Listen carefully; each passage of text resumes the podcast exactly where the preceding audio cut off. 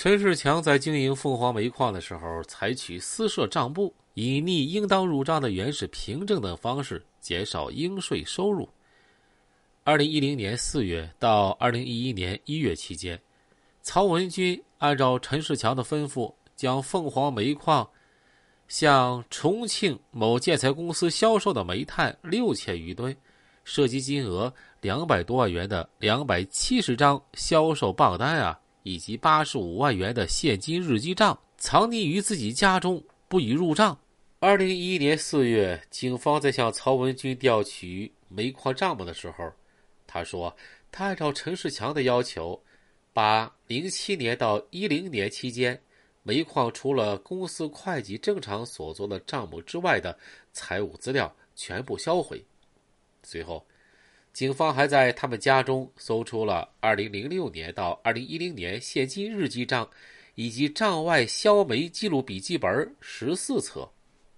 两千零六年，陈世强的女儿琳琳。”在万盛某中学读初一，一月九号上午，琳琳在上英语课的时候，因为不听招呼，被老师批评教育的时候打了耳光。到了中午的时候啊，这英语老师觉得自己做的过激了，就打电话向这个曹文军道歉，但是曹文军并没接受。陈世强得知之后，于当天下午喊手下张德维以及王东、吴勇、陈继等人。和他以及曹文军一块儿到了女儿就读的中学。那个时候正好是学生下午上学的高峰期，在该中学，他们当着众多师生的面儿对英语老师进行辱骂殴打，殴打完之后扬长而去。此事在万盛教育系统产生巨大影响，严重损害了学生的心理健康。二零一一年十二月六号傍晚。笔者辗转联系上了这个曾被陈世强殴打、辱骂的英语老师。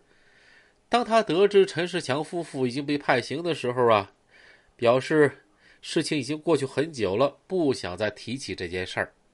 而且后来在笔者进一步沟通下，这老师就还原了事发当时的细节。事发当天，因为琳琳不遵守课堂纪律，老师打了他两个耳光。到了中午。他觉得自己做的确实过激了，就通过电话向琳琳的母亲曹文军道歉。可到了下午两点多钟，这个老师刚进校门，就见到琳琳以及其父母和几个社会青年站在篮球架下面。他上前打算和陈世强握手，但是陈世强一脚踢在他的腹部，并对他说：“你这个傻儿，敢打老子的玩，老子让你知道我的厉害！”让你狗日的从教育界消失。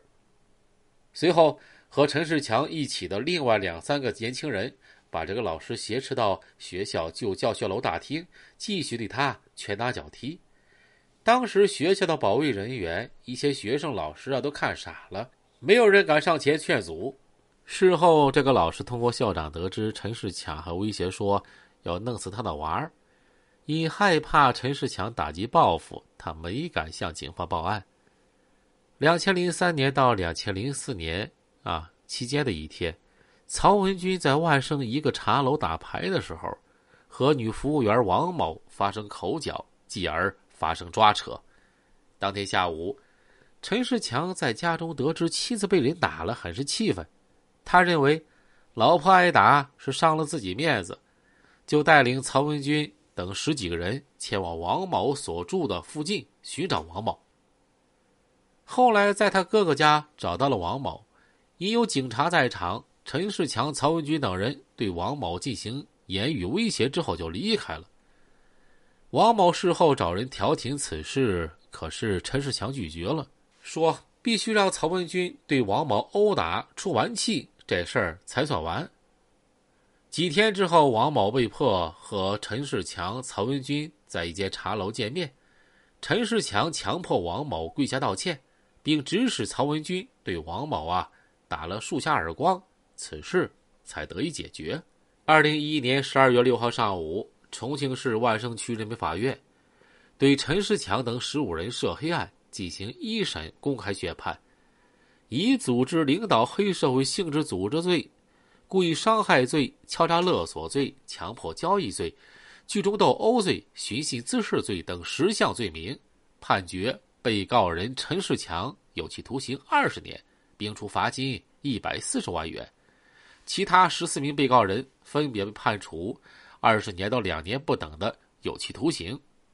至此，嚣张一时的重庆市万盛区黑老大陈世强就彻底覆灭了。